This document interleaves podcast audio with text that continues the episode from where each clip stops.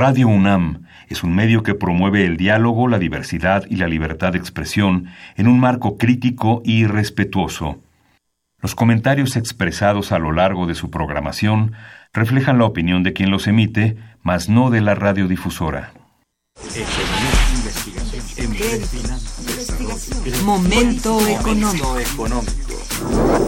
Radio UNAM y el Instituto de Investigaciones Económicas presenta Momento económico.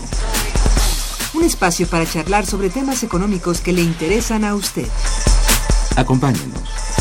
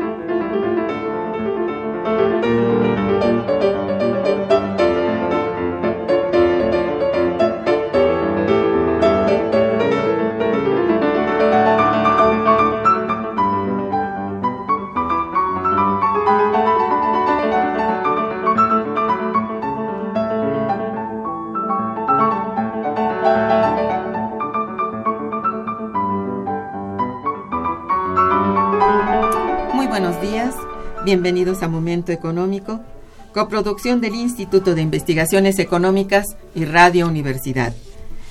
Les saluda Irma Manrique, investigadora del Instituto de Investigaciones Económicas, hoy jueves 11 de octubre de 2018.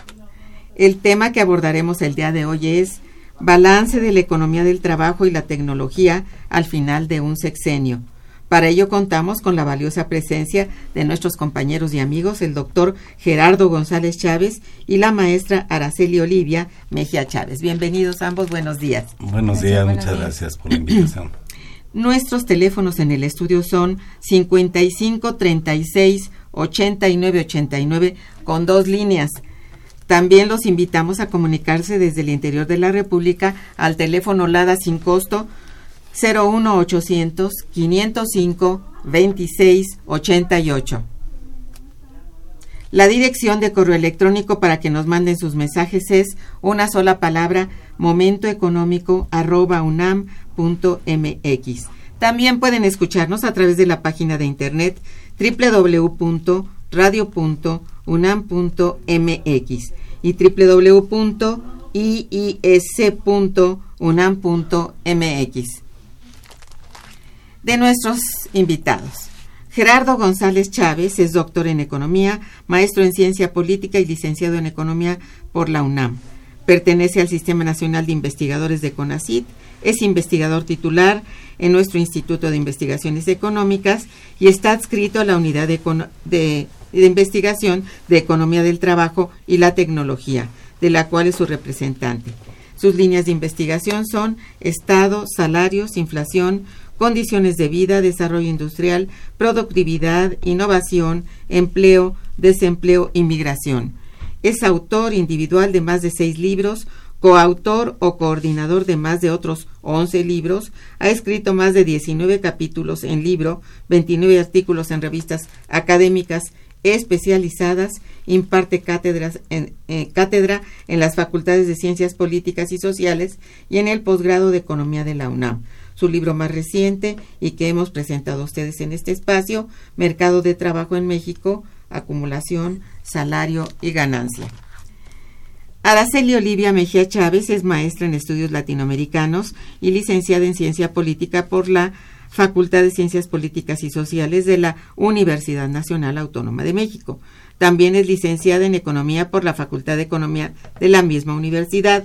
Es técnico, técnica académica del Instituto de Investigaciones Académicas Económicas perdón, de la UNAM, adscrita a la Unidad de Investigación de Economía del Trabajo y la Tecnología. Sus líneas de investigación son política pública, innovación tecnológica y sistema agroalimentario agroindustrial. Pues muy bien, tenemos que del 16 al 18 de octubre de este año tendrá lugar en el Instituto de Investigaciones Económicas el décimo tercer seminario de Economía del Trabajo y la Tecnología, el cual en esta ocasión tiene como tema central la situación laboral y tecnológica en México 2012-2018, avances o retrocesos. El seminario es coordinado por el doctor Gerardo González Chávez, a quien ya ha dado la bienvenida, al igual que a la maestra Olivia, quien le acompaña. En este momento doy la palabra al doctor Gerardo para que comparta con nosotros cuáles son los objetivos y, bueno, objetivos centrales del seminario y cómo está estructurado y así en términos generales, quiénes participan, Gerardo. Sí, buenos días, muchas gracias. Eh, es un gusto para nosotros el, eh, este seminario, es el treceavo, es decir, casi la mitad de los seminarios que hemos eh, hecho, lo hemos hecho en esta administración. Entonces nos pareció importante que el Seminario de Economía del Trabajo y la Tecnología en esta ocasión analizara los efectos de las reformas económicas en, el en el desarrollo industrial, la innovación tecnológica y el trabajo para entender este, el devenir de la economía nacional, en particular en este contexto de un profundos cambios que se avisoran en la nueva administración. Pero también este, entender cuáles han sido los efectos de la política aplicada de liberalización con la llegada de Donald Trump a la, a la presidencia y con esto que ha pasado en, en los últimos meses y más de un año ya, que es la renegociación del Telecán y las nuevas formas que están adquiriendo esta, digamos, Telecán 2, en donde eh, la relación con Estados Unidos es fundamental en la medida que tenemos una relación tanto de exportadores como de importadores muy importante. Claro y este asimismo se hará un balance de, eh, de la política gubernamental en el, sexenio sobre los principales problemas económicos del país relacionados con el comercio, la innovación y el trabajo para poder entender las capacidades tecnológicas productivas, laborales, educativas, sociales y culturales de la población mexicana. Para esto este, hemos eh, dividido nuestro seminario en varias actividades que eh, la maestra Olivia nos puede eh, profundizar. sí, sí, Oli, adelante. Sí, muchas gracias por la invitación. Bien, el seminario, como ya lo mencionaron, lo hemos titulado La situación laboral y tecnológica en México 2012-2018, avances o retrocesos. Este seminario lo dividimos en tres días. Eh, son seis mesas, son dos mesas por día, en el cual el martes 16 de octubre arrancamos, esto es muy importante, arrancamos a las 9 de la mañana eh, con el registro de, los asistentes. Posteriormente, nueve y media, eh, pues ya se hace la inauguración donde participará el director del instituto, el doctor Armando Sánchez, y el coordinador, el doctor Gerardo, aquí presente. Y pues ya a las 10 de la mañana arrancan las mesas. La mesa 1 le hemos titulado Las reformas del gobierno de, eh, de Peña Nieto 2012-2018, sí. en el cual participan tres especialistas, donde cada uno precisamente hablará sobre cada una de las reformas. La reforma económica, la reforma laboral y la reforma educativa. Muy bien. Eh, posteriormente, ya a las 12 del día, eh, arrancamos con la mesa Innovación Tecnológica y el Desarrollo Económico. Esta mesa eh, es muy interesante en el sentido de que se va a hablar precisamente de las políticas públicas, los instrumentos que se han utilizado para establecer si estos eh, estas políticas eh, enfocadas a la tecnología y a la innovación realmente han servido para impulsar el crecimiento económico, el apoyo a las empresas, el apoyo a las MIPIMES o es más bien para eh, el apoyo a las grandes empresas. Hay todo un debate al respecto y pues nos acompañan tres especialistas muy, muy interesantes. vienen del Instituto de Ingeniería, hay una especialista de, eh, investigaciones económicas y esta parte muy importante eh, viene un empresario. Viene un empresario que eh, nos va a platicar precisamente de sus experiencias utilizando estos fondos. Si les ha servido, si no les ha servido, qué tropiezos han tenido o realmente para él son positivos. ¿No? Eh, ¿Estos recursos quién los aplica? ¿Son gubernamentales? Son gubernamentales. Es, son política pública donde son fondos que eh, la empresa baja eh, de acuerdo a las convocatorias que salen y él nos explicará a qué tipo de convocatorias aplica, si es que aplica y este qué tipo de fondeos son los que él utiliza. Posteriormente, el miércoles 17 de octubre, también manejamos dos mesas. La mesa 3 le hemos titulado La migración y el mercado mundial. Aquí eh, vienen especialistas tanto del CRIM, de la, de la UDLAB, de la Universidad de, este, de Puebla, y también este, tenemos dos especialistas de investigaciones económicas que precisamente hablarán sobre eh, la migración, sobre el mercado laboral. Uno es sobre el mercado laboral estadounidense, otro es precisamente la migración de empresarios México-Estados Unidos, y esta que es muy interesante y creo que novedosa de los migrantes calificados mexicanos en países nórdicos. Entonces, eh, se lee bastante bien. Posteriormente viene la mesa 4 a las 12 del día, eh, la situación de los trabajadores mexicanos.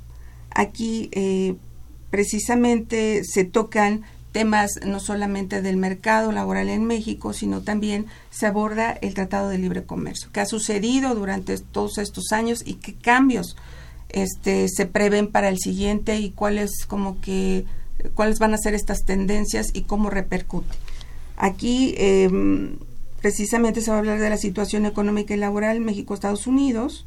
Posteriormente se hablará de la innovación tecnológica, el desempleo y los salarios es ahí donde el doctor Gerardo González entra a hablar de esta parte importante. Y posteriormente se hablará sobre la inserción laboral y la calidad del empleo de los universitarios. Esta parte es fundamental, porque últimamente hemos escuchado cómo organismos internacionales, como expertos han hablado de las nuevas competencias que se necesitan para insertarse al mercado laboral que ya no son las mismas. ¿Por qué? Porque tiene que ver precisamente con innovaciones tecnológicas. Una capacitación ex profeso. Eh, o sea, para esto. De competencias ya muy específicas, eh, carreras muy específicas que tienen que ver con una modificación, con una reestructura precisamente tanto de empresa, de eh, las IES, institutos, instituciones de, de mm, estudios superiores, centros de investigación, programas, en fin. ¿sí? Y ya el cuarto día, que es el jueves 18, tenemos la mesa 5. Sería el tercer día. Ah, sí, claro. Este tercer día, jueves 18, eh, tenemos la mesa 5 con políticas públicas para el crecimiento y el desarrollo económico en México. Aquí también tenemos grandes expertos en la materia eh, que van a hablar, por ejemplo, del trabajo y el empleo ante el paradigma de la, de la industria 4.0, ¿no? O manufactura 4.0. Es decir, la, la más avanzada en este la momento. Cuarta revolución. La, cuarta, revolución, donde aquí prácticamente se habla de los, los sectores intensivos en conocimiento en alta tecnología. Muy bien. Posteriormente se va a hablar del impulso al emprendimiento en México y eh, finalmente la vinculación entre la academia e industria, el gobierno, la sociedad, estrategias que impulsan el desarrollo. Esta mesa es, también muy completa porque porque tenemos la visión académica y empresarial, sí, porque también nos acompaña gente de la Canacintra, gente de, de, este de la UAP y pues gente de la UNAM, de la Facultad de Contaduría y Administración. Sí, y finalmente cerramos con la mesa 6 con eh, Estado, Trabajo y Condiciones de Vida donde aquí van a abarcar eh, los temas población ocupada en la economía informal en México en los años 2005-2018, eh, la seguridad social ante las nuevas formas de empleo y la tecnología, y los jóvenes trabajadores en México, viejos y nuevos problemas en sus condiciones laborales. Entonces, eh, como, como pueden escuchar, tenemos un programa muy, muy completo y pues bueno, esperamos que, a los radioescuchas les interese y puedan acompañarnos. Bueno, nuevamente les recordamos, es a partir del martes 16 de octubre hasta el jueves 18 de octubre. Sería por la mañana de más o menos nueve y media a tres de la tarde, más o menos. A dos, y media. Eh, bueno, muy bien.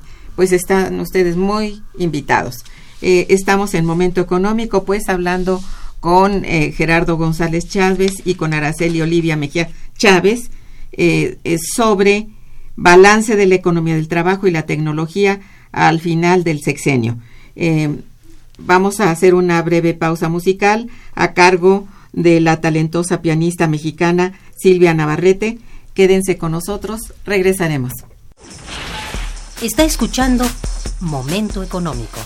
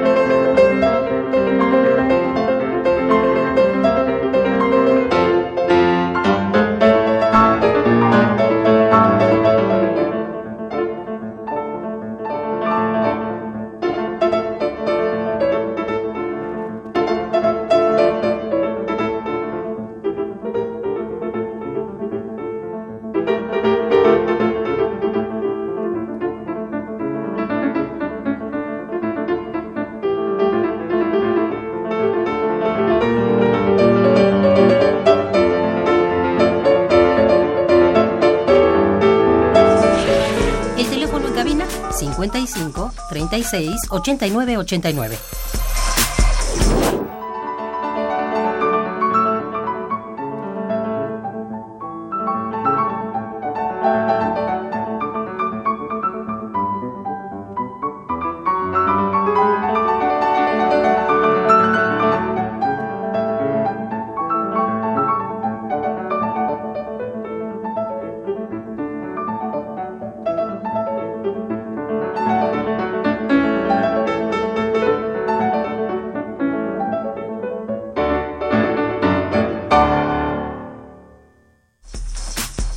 Continuamos en Momento Económico. Bueno, ¿cuáles han sido los efectos de la política aplicada en el gobierno de Donald Trump en la producción, la distribución y el consumo a través del proceso de renegociación del Telecan que ha llegado a su fin, parece, hace algunas semanas? Eh, ¿Cuál ha sido, pues, eh, el, el efecto de esta política? Pues es un efecto muy importante. O sea, el Sí. principal país exportador eh, o hacia el perdón hacia el país que, eh, que más exportamos alrededor del 80% es Sí, a sí. Estados Unidos Claro. e importamos alrededor del 80-85% de Estados Unidos sí. Eh, la principal actividad de exportación es la producción de la exportación de automóviles.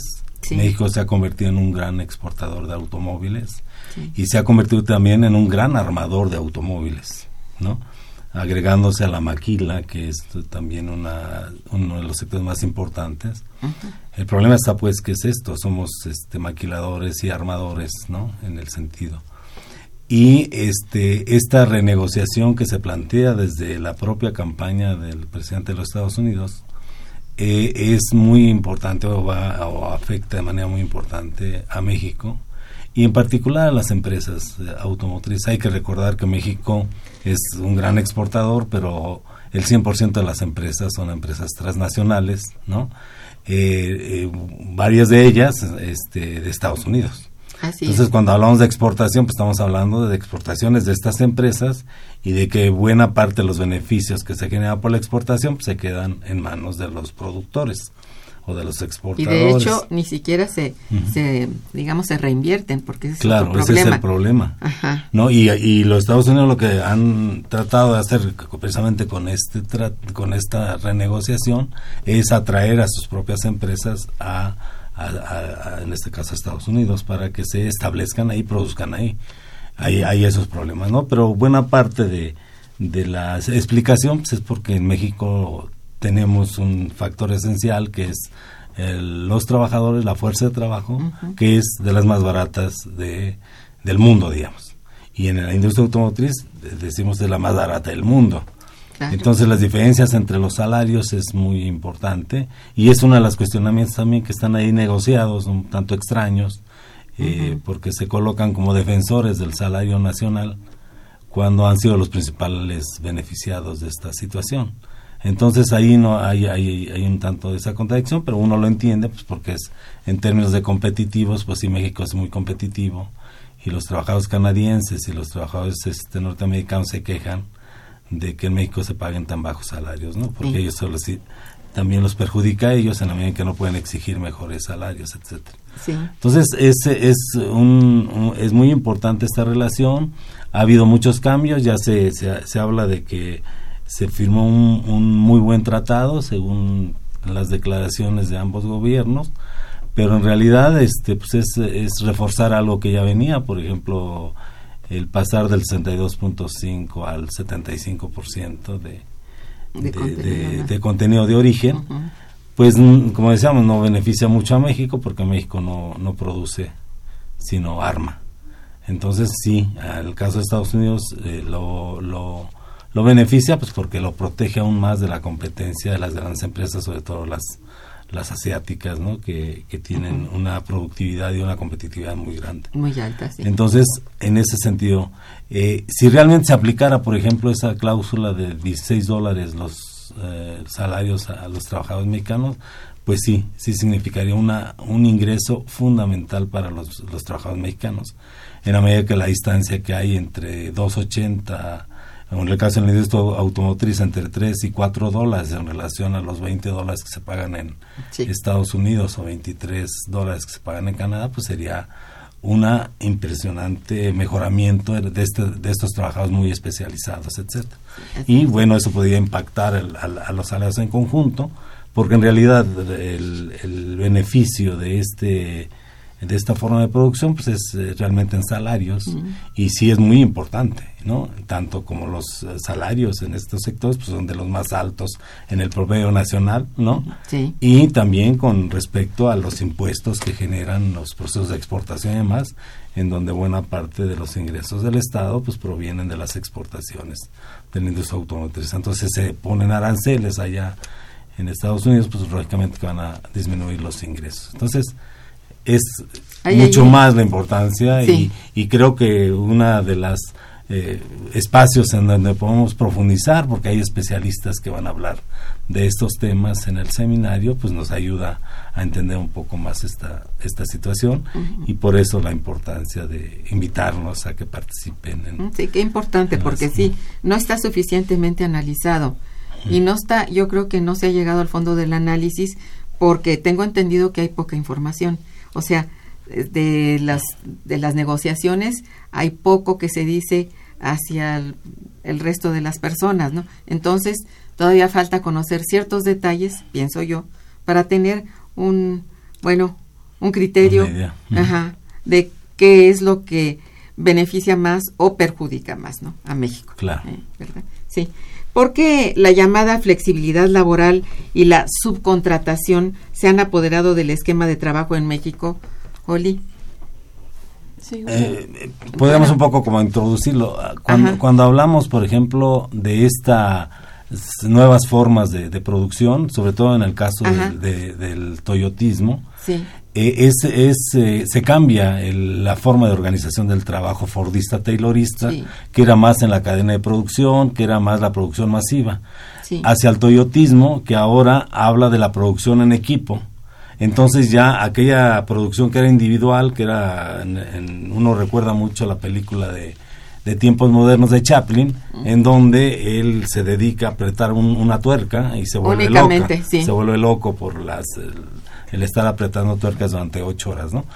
Y, y ahora se habla más de la producción eh, del departamento. Es seguir apretando la tuerca, pero también que pongas un resorte, etcétera.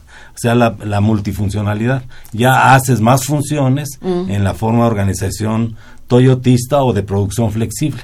Entonces, es. eh, y hay también más eh, elementos tecnológicos para a- hacer más este, flexible esa, esa, esa posibilidad de trabajo. No sé si es ahí donde Oli pudiera Claro. sí. señalar, ¿no? Sí, no, eh, esta flexibilidad laboral es realmente preocupante porque porque precisamente ha dado pie a que crezca la subcontratación, es decir, la empresa hoy día tanto para personal calificado como mm, de menor calificación, eh, la empresa ya no se hace responsable. Ahora cualquier situación vas directamente con el tercero, ¿sí? Entonces, esto ha demeritado muchísimo las condiciones de trabajo de los empleados, de los trabajadores. Y si esto le sumamos, por ejemplo, que eh, con todos estos cambios que han habido en la reforma laboral, que ya se aplicaban, ¿eh? que tampoco son tan nuevos, eh, por ejemplo, el personal calificado, que es lo que yo más he estudiado, eh, es mu- muy grave esta situación. ¿Por qué? Porque los contratos en- ya prácticamente son al mes, lo que hablábamos poco antes de entrar al aire, tres meses, seis meses. Es decir, no generas antigüedad, no tienes prestaciones. Si acaso sí hay empresas de subcontratación que te dan seguro social, en fin, las mínimas prestaciones, pero no generas esta seguridad que antes tenías. ¿Sí? Si sumamos aparte todo esto, hay muchas este, investigaciones de organismos internacionales que dicen que hoy día es muy preocupante, sobre todo para el personal calificado. ¿Por qué? Porque corren más riesgo de estar en situación de desempleo. ¿sí? Que, la- que las personas que tienen primaria, secundaria, este, preparatoria. Eh, es muy interesante ver en qué se están colocando los, los egresados y qué les están requiriendo Los egresados de, de, de las escuelas universidades. Así es. Entonces, resulta que muchas veces eh, ven más viable seguir estudiando porque reciben una beca que insertarse al mercado de trabajo. El problema es cuando ya obtuvieron el grado. No se vuelven a enfrentar a este problema. ¿sí? Sí. Entonces, ¿qué está sucediendo con los posgraduados, por ejemplo? Están aceptando trabajos donde no necesitaban este, tener un, ni siquiera una licenciatura, ¿sí? Pero está esta situación de desempleo tan grave o donde hay una, un, dijeran, un ejército industrial que aceptas ese empleo, ¿sí? Aceptas menores salarios, aceptas condiciones que en otros países, al contrario, hay, eh, por, ejemplo, por ejemplo, el Foro Económico Mundial recomienda que eh, la ocupación tiene que ser una preocupación de todos los actores, Sí. tanto de las empresas, de las universidades y del Estado, ¿sí? Y que tiene que ser un trabajo integral para poder incorporar a todo este personal. Aparte, precisamente la tecnología ha modificado estos patrones, ha modificado planes de estudio, ha modificado, ha incluso generado nuevas carreras o se han modificado o se han ramificado. Entonces ahora los jóvenes resulta que no solamente este salen con los conocimientos de su licenciatura, de su carrera, sino que aparte te piden, ¿sabes qué? Si las tendencias te están indicando que las nuevas competencias tienes que tener eh, habilidad, sobre todo el dominio del inglés. Eso te lo piden. Ya, ya ni siquiera es una segunda lengua, no, dominio del inglés. Te piden que seas, tengas la capacidad de liderazgo, resistencia a la frustración, que sepas trabajar en equipo, Sí. ¿no? Que seas una persona multifuncional, que seas una persona crítica, pero crítica para que la empresa en automático le pueda resolver el problema. Entonces resulta, hace, hace poco fuimos a un evento académico y una, una chica del Instituto de Química me decía, oye, mis alumnos son muy buenos, pero no están encontrando trabajo precisamente por lo que acabas de decir. ¿Cómo pueden adquirir estas competencias? Le digo, sí, desafortunadamente el mercado les está exigiendo estas competencias. Lo grave es que se las estén exigiendo, ¿por qué?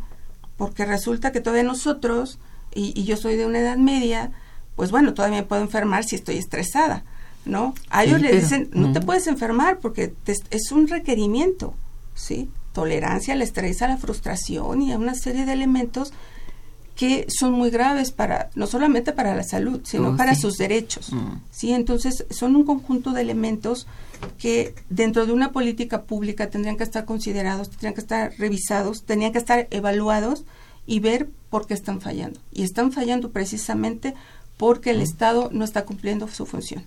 Sí, qué, qué grave eso, ¿eh?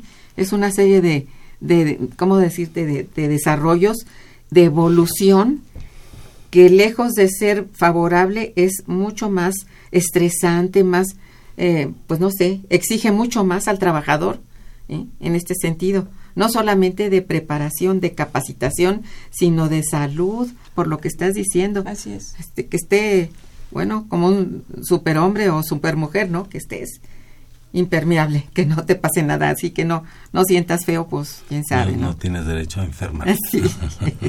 Bien, vamos a hacer una pequeña pausa musical y regresaremos. Quédense con nosotros. Está escuchando Momento Económico por Radio UNAM.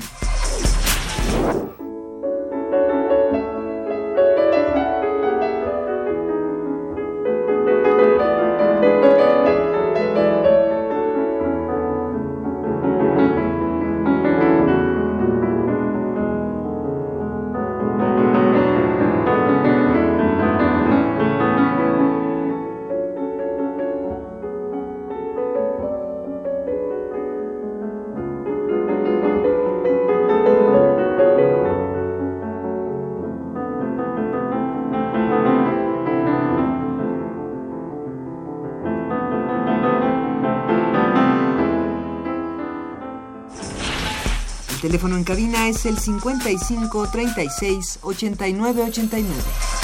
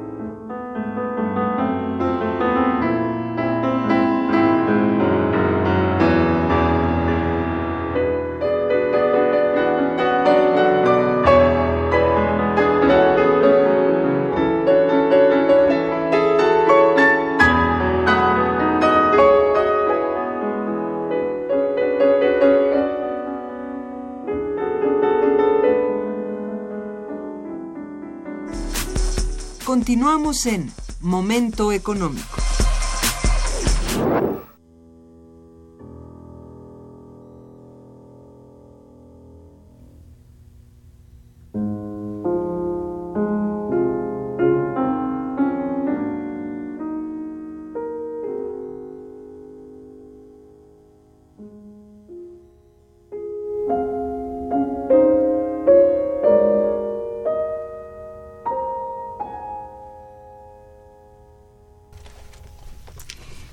Bien, este, el salario mínimo con que se cuenta actualmente ha mejorado o sigue a la saga. ¿Cómo está? Ahí es un problema grave, ¿no? Se ha- desde el 2014 se habló de la necesidad de modificar el salario nominal para recuperar el salario real. Eh, se hicieron algunos esfuerzos, incluso se habla de que hubo una recuperación en, las- en la última Revisión. eh, revisión que se hizo. La realidad es que el salario mínimo se ha estancado. Y se ha estancado a partir de una caída tremenda, que fue cerca del 75% del salario, de 1976 a aproximadamente ahí al 2000, ¿no? Eh, 2003, 2004, en donde ve uno que no se ha perdido mm, mm, de la manera en que se venía perdiendo, aunque ha habido puntitos, ¿no? Y ciertas recuperaciones. Entonces ve uno la gráfica de los últimos eh, 15 años o 20 años y encuentra uno esos... esos este, Pero más bien con tendencia a crecer con o más tendencia a bien- mantenerse. Ajá, a sí, mantenerse, ¿no? Eso es. Y creo que una de las, de las propuestas del, del, eh, eh, ganador en las elecciones está en el sentido de aumentar el salario mínimo al doble. Eso que permitiría, permitiría una recuperación importante, pero no recuperar la caída de los últimos 30, 30 años, ¿no? Entonces, eh, e- esa es una buena expectativa.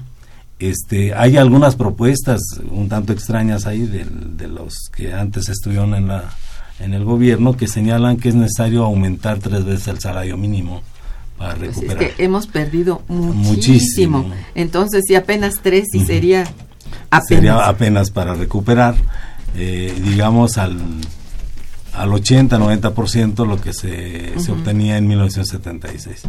Pero eso tampoco es real. O sea, no podemos decir que se aumente a- en esas condiciones, es como decíamos en el caso del aumento a los salarios de los trabajadores de la industria automotriz, pues es muy bueno. Pero la, la- ¿es, es real esto que se pueda dar? No. O sea, Eso es. eso es, eso es, eh, yo creo que el aumento de, la- de que, que se menciona de duplicar el salario mínimo puede ser posible siempre y cuando haya esa compensación Mira, o, esa, sí. o esa atención con el problema de la inflación. Exacto, que tenga el Porque poder adquisitivo tenga- al sea- doble, que no que sea que nada sea- más un aumento nominal ahí que que sea un aumento al salario real. Que eso, es lo, sobre el eso, es lo- salario. eso sería lo importante. Exacto. Y eso tendría efectos muy importantes en la economía. sí, Porque si tú piensas que se te duplica el poder adquisitivo de tu salario, No. vas a poder tener el doble del consumo, ¿no? Entonces, pero ahí viene el problema también de qué es lo que estamos este, consumiendo y de dónde viene esa producción. Entonces ahí nuevamente puede haber un problema porque si todo lo importamos, pues lo que vamos a hacer es que el aumento de los salarios va a ser- se va a repercutir en un aumento de las importaciones. se va a ir realmente el- el- la poca ganancia que se pueda tener en el poder adquisitivo se esfuma. se esfuma Sí. y, va a producir un efecto inflacionario ¿no? que se vuelva Ah, incontrolable. mira. etcétera. no es tanto, el, no salario es muy difícilmente difícil. produce Pero inflación. yo ¿eh? creo que si cambia así esta, esta idea Ajá. de, fortalecer, etcétera, las exportaciones y ves más hacia el mercado interno, Sí. puedes producir estos efectos. Sí. Y si ap- aplicas también esta idea de que para poder mejorar las condiciones de vida, es necesario que se mejoren las condiciones de crecimiento de la economía. Sí. Que ahí está una- un aspecto fundamental, Sí. ¿no? Y en atacar aquellos problemas que han sido factores fundamentales del incremento de los precios Sí. como es el caso de la electricidad o como es el caso de los energéticos, el Así petróleo, es. la gasolina. Definitivo. Entonces, esa, esas propuestas que vienen en el sentido de fortalecer la producción interna, por ejemplo, de gasolina, para evitar la importación, es un, un, un, digamos, un aspecto Factor, importante, un factor Sí. importante, Mm. aunque no- igual no lo podemos eh, pensar que se vaya a replicar este año o cuando tome ya poder la nueva admin- eh, administración. Pues tiene que ser hasta que tome- tiene que ser tome primero poder, ah, ¿no? pero Sí. para iniciarlo no Sí. y yo creo que hay aspectos importantes que ya están en, en el contexto del gasto Sí. ¿no? Pero es, es también un gasto que si lo vemos a mediano y largo plazo es un gasto improductivo, pues porque eh, ¿de dónde vamos a sacar los recursos para el 2020? O sea, ahorita se habla de la posibilidad de, de obtener los recursos vía todos esos programas de saneamiento y todos esos programas de evitar eh, o, o- o recuperar los recursos que se van vía el desagüe de la corrupción. Sí. Bueno, pero esos tienen sus limitaciones. Si no Claro. se piensa en que también se deben de fortalecer, en este caso, las micro, pequeñas y medianas empresas, que son las que generan el empleo, que son las que podrían eh, recupe- este, tener un efecto directo en, en- en el incremento de los salarios. Multiplicador, etcétera. digamos. Un efecto multiplicador, Sí. a la- o al estilo keynesiano, ¿no? De Sí. generación de demanda efectiva. Así es. Pues ahí, ahí sí está. Eh, eso sería la, la parte, digamos, de eh, positiva, Positiva digamos, de la- de expansión de la economía, Sí. pero expansión en positivo para Claro, toda. Y que tiene que ser en términos de racionalidad también económica. Sí. Porque si no, lo único que vas a hacer es meter a este gobierno en una situación de crisis Sí. y de protestas y de, de- y de no cumpliste, etcétera. Entonces debe yo creo que manejar con mucha prudencia. Con prudencia, Pero, pero simplemente el cambiar esa visión proempresarial hacia una visión más social, ya con eso ayudas a generar becas a adultos mayores, etcétera, sí. que va a ser muy positivo para las personas y para la propia economía en la medida que se puede generar un proceso claro de que sí. Bueno, miren, tengo aquí muchas llamadas ya de los radioescuchas, así que voy a empezar a, si me permiten, a leerles. Eh, Rosario Velázquez los felicita, muchas gracias y también felicita al programa. Dice, la ocupación para la satisfacción de pensamiento no solo es intercambiar el trabajo o comercializarlo, debe haber satisfacción en lo que hacemos. En México debe llegar en este a ese tiempo, a tiempo dicen esto. Bueno, es una reflexión de la señorita Rosario Velázquez. Bienvenida. María Eugenia Ortiz dice, felicito a los invitados, dice y pregunta, con el nuevo tratado, ¿las empresas transnacionales van a someter al gobierno mexicano? ¿Quién va a dirimir las, los conflictos que se presenten? ¿Quién protege a los trabajadores ahora? Yo lo decía al, principio, creo que es una vuelta de tuercas. O sea, es apretar lo que ya venía desde el 94. Y el pasar del 62.5 al 75% de los eh, de, las, reglas, de, origen. es un, un, apretón fundamental. Y hay una, una parte también dentro de este tratado que, que tiene que ver con la relación con China, en donde también se prohíbe a cualquier acuerdo con China si no se avisa antes a lo, al, en este caso pues, a Estados Unidos y a Canadá que se está intentando hacer algún tipo de comercialización. Y hay que recordar que uno de los principales este, economías y que tiende a desbancar a todo mundo es la, economía china. Y muchos de nuestros negocios, incluso en el, en el área automotriz, muchos de los proveedores de autopartes es de origen chino. Entonces, esa, esa déficit que tiene Estados Unidos con México, en realidad no es con México, sino es un déficit con, este, con, con China, porque eh, nosotros somos como la triangulación, porque los importamos, los armamos y luego los exportamos. Entonces ahí también está ese problema. Sí, y está queriéndose cubrir las espaldas por todos lados. Claro. Le tiene súper miedo el Trump a China. Bueno, Francisco Cos García también les manda felicitación. Dice, pregunta, ¿cuántos hombres en específico utiliza la industria automotriz para poder conocer las estadísticas precisas? Dice. Pues es un dato muy variable, porque decíamos nosotros somos armadores, ¿no? Pero también en el, en el ámbito de los proveedores, las MIPIMES ejercen un, un, un papel muy importante. Entonces, muchas de estas MIPIMES se encuentran en la informalidad. Entonces, por, ejemplo, en el caso de la Volkswagen, el, el, número de trabajadores de la empresa son algo así como 16 mil trabajadores. nada más en esa, en, esa empresa. En la empresa, en, el, corporativo, digamos. Y alrededor de estas empresas se colocan cerca de 50 mil trabajadores. O sea, micro, sobre todo pequeños y medianos empresas y grandes, ¿no? Que son los que le dan el servicio este de, del justo a tiempo, etcétera, que tiene que ver con la, uh, la competitividad de la industria automotriz. Y ojo, porque esta es una industria que prácticamente sostiene este esta, este, esta entidad, ¿no? Como es Puebla. Sí. ¿No? Entonces, el riesgo que corre esta región, porque no solamente es Puebla, sino estados aledaños, pues sí implica, eh, pues como estar muy al pendiente, pues de qué sucede y qué va a suceder, este, ahora con el tratado y, y, con la forma en cómo se van a ir relacionando este proveeduría con armadora y el intercambio comercial. Mm, sí, sí, eh, bueno, en sí, en realidad las personas o el personal que gira en torno al, a la industria automotriz es exageradamente grande.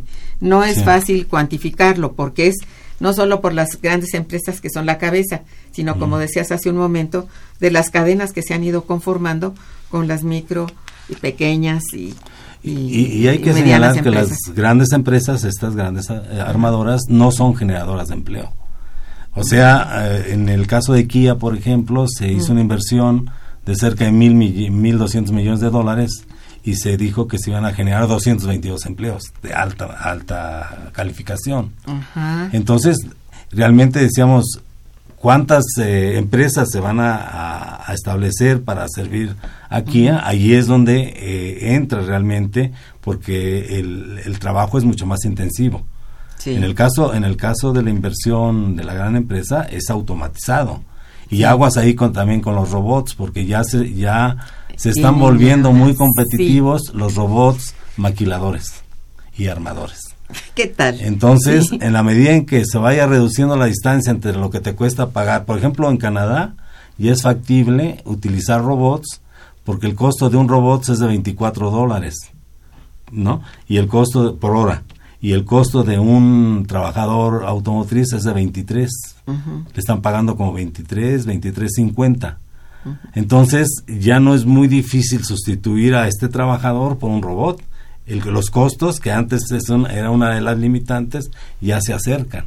Entonces, en la medida que vaya aumentando la productividad para producir robots, va disminuyendo. A la- sustituir la mano de obra. Y hay esa expectativa, ¿no? Pues ya. Eh, eh, esto que vamos a ver. Oye, no es expectativa, ya es un ya es una realidad. Sí. Sí, pero hablan, por ejemplo, en una de, de las de estas mesas del 4.0 se habla como ah, ya cerca del 45% de las actividades Sí, ya pueden ser ya, ya. pueden ser Por sustituidas eso, sí. y o van siendo ya sustituidas. Mm.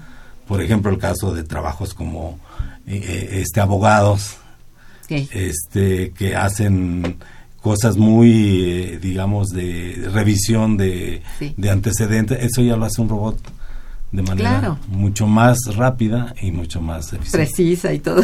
Y la parte también médica, la parte psicológica. Los robots precisamente en- para la parte psicológica se está trabajando mucho con los niños, ¿no? Y también la parte médica.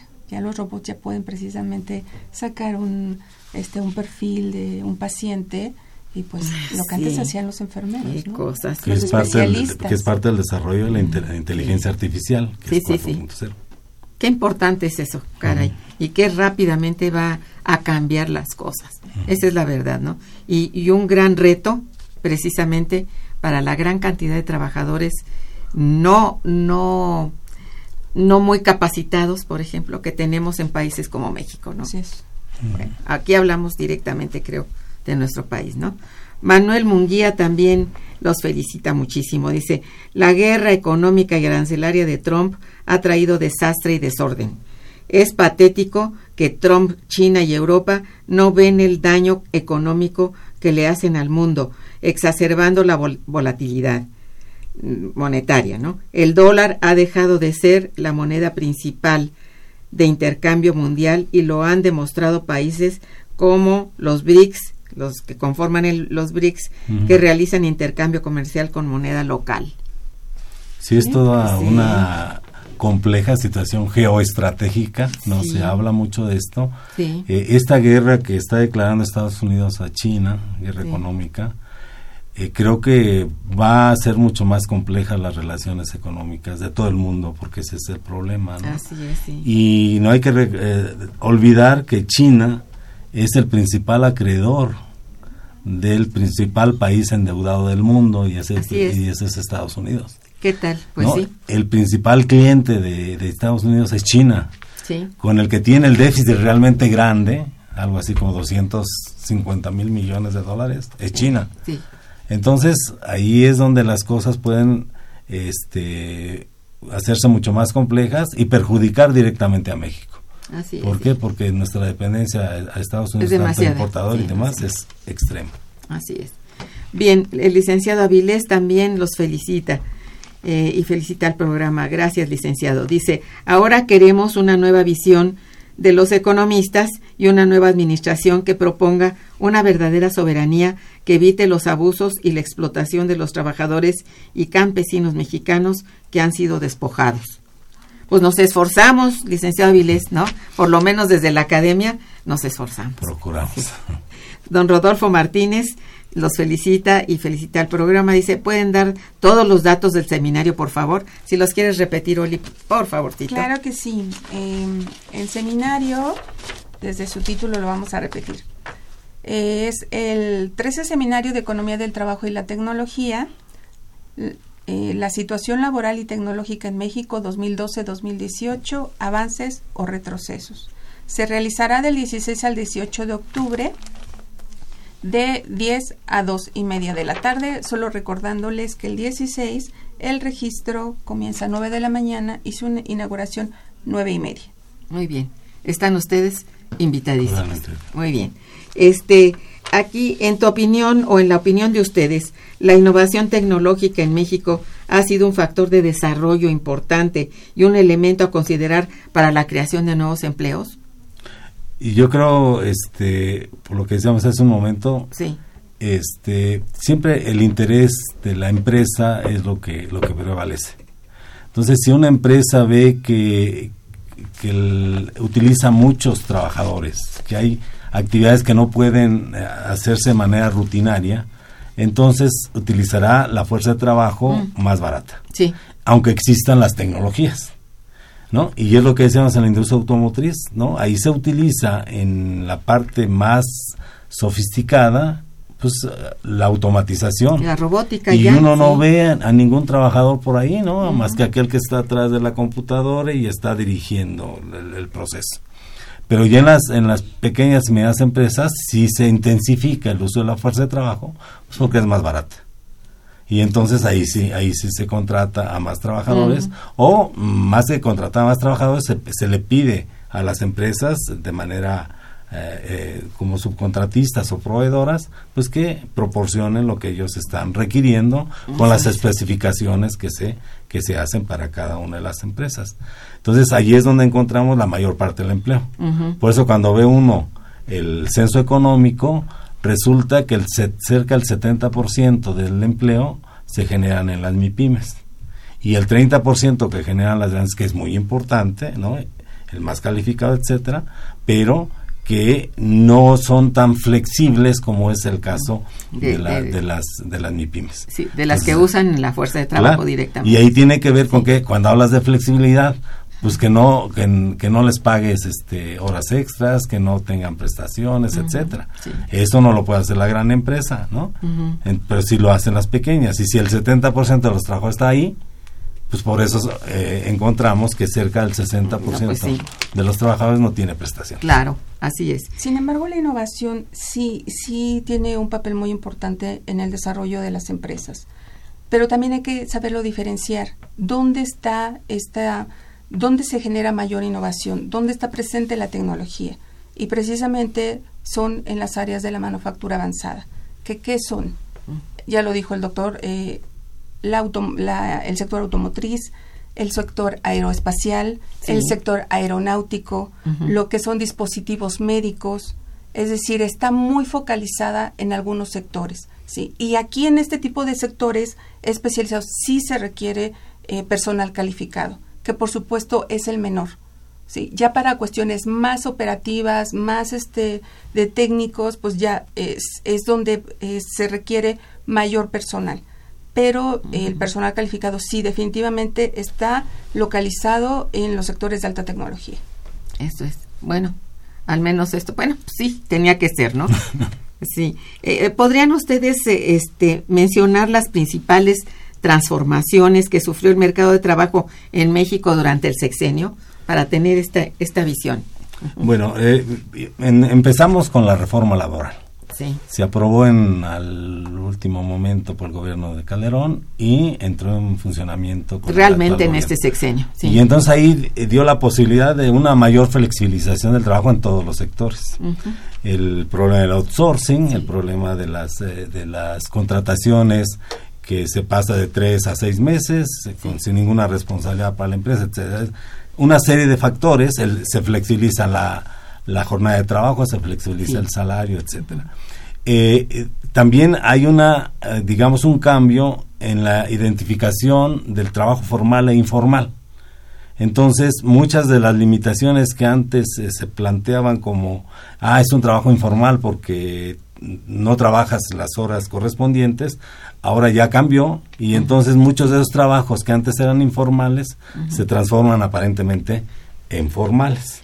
Entonces, los da- Aparentemente. aparentemente los datos que, que, que nos dan de, de- de generación de empleos, y es cierto, eh, con respecto a los otros sexenios, es que se han generado muchos empleos en este en este sexenio. Lo que hay que ubicar es que qué tipo de empleos y en qué condiciones. Porque el Seguro Social también da datos con respecto a salarios temporales y a salario, perdón, a empleos temporales y empleos definitivos. Claro. Entonces la OIT dice solamente son empleos decentes aquellos que son definitivos y los temporales los saca. Entonces de ahí ya es entre el 15 y el 20% de esos empleos. Entonces sí es importante ubicar Sí, entonces sí, sí, sí. en ese contexto.